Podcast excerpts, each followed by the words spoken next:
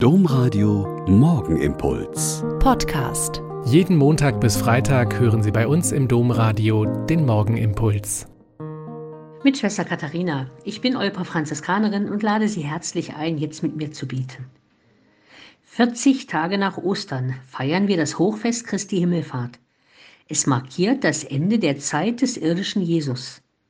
Seit Ostern ist er immer wieder den Aposteln und Jüngern erschienen, hat mit ihnen gesprochen und gegessen, ihnen den Frieden zugesprochen und auch angekündigt, ihnen bald den Heiligen Geist zu schicken. Am Ende des Lukas-Evangeliums und am Anfang der Apostelgeschichte wird dann berichtet, wie Jesus vor den Augen seiner Jünger emporgehoben und von einer Wolke aufgenommen wurde, so dass sie ihn nicht mehr sahen. Ein unglaubliches Bild, finde ich. Den Jüngern muss es ähnlich ergangen sein, denn die Apostelgeschichte berichtet dann von zwei Männern in weißen Gewändern, die bei ihnen standen und sagten, ihr Männer von Galiläa, was steht ihr da und schaut zum Himmel? Ich stelle mir die Jünger gerade vor, wie sie wohl ziemlich verdattert und mit offenem Mund nach oben schauen. Glotz nicht so, würde man ihnen vielleicht heute zurufen. Ich sehe darin auch unsere Kirche von heute, die wegen all der Krisen und Skandale wegen all des ganzen Streits ziemlich gelähmt und versteinert mit offenem Mund dasteht und in den Himmel schaut.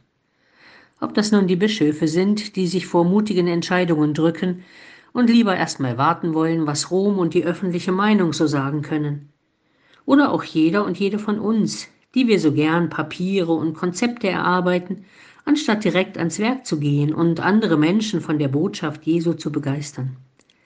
Die Apostel und Jünger haben in den Tagen vor Jesu Himmelfahrt das ganze Handwerkszeug überreicht bekommen, quasi die Gebrauchsanweisung mit der Zusage, dass der Heilige Geist helfen wird. Und wenn es nur beim Gespräch am Gartenzaun ist. In zehn Tagen ist Pfingsten.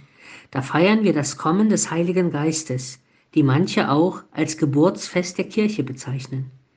Nutzen wir doch die Zeit bis dahin und auch darüber hinaus, um diesen Geist zu beten und voller Tatendrang ans Werk zu gehen, anstatt mit offenem Mund in den Himmel zu starren.